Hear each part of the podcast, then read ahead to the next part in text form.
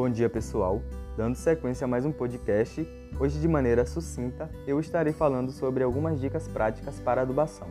Bom, a produção e a qualidade dos frutos cítricos estão associados a diversos fatores como clima, planta, copa e porta-enxerto, práticas culturais, controle de pragas e doenças. Mas sem dúvida, o fator mais básico e fundamental com resposta rápida na produtividade é a adubação.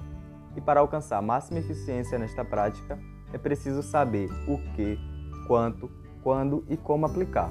Confira a seguir três dicas para realizar a adubação em citros com maestria. Primeira dica: adubação em citros. O que e quanto aplicar. A lavoura de citros responde rápida e positivamente ao uso de fertilizantes.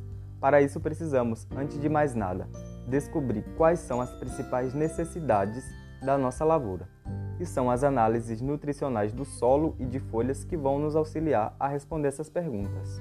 Segunda dica: adubação em citros. Quando aplicar? Já vimos que a adubação garante resposta rápida na produtividade das plantas e que é primordial sabermos quais e quanto de adubo iremos utilizar. Agora precisamos saber qual a época crítica para a sua aplicação. Para os citros, as fases mais críticas para a adubação são o florescimento, o crescimento dos frutos após a colheita e início da vegetação. Minha terceira e última dica te ajudará na escolha do modo de aplicação dos adubos em sua lavoura. De modo geral, os macronutrientes são aplicados via solo. Isso pode ser feito na forma sólida ou ainda junto com a água de irrigação, através da técnica chamada fertirrigação. Enquanto para os nossos micronutrientes, podemos optar pela aplicação foliar. Fica aqui uma dica extra.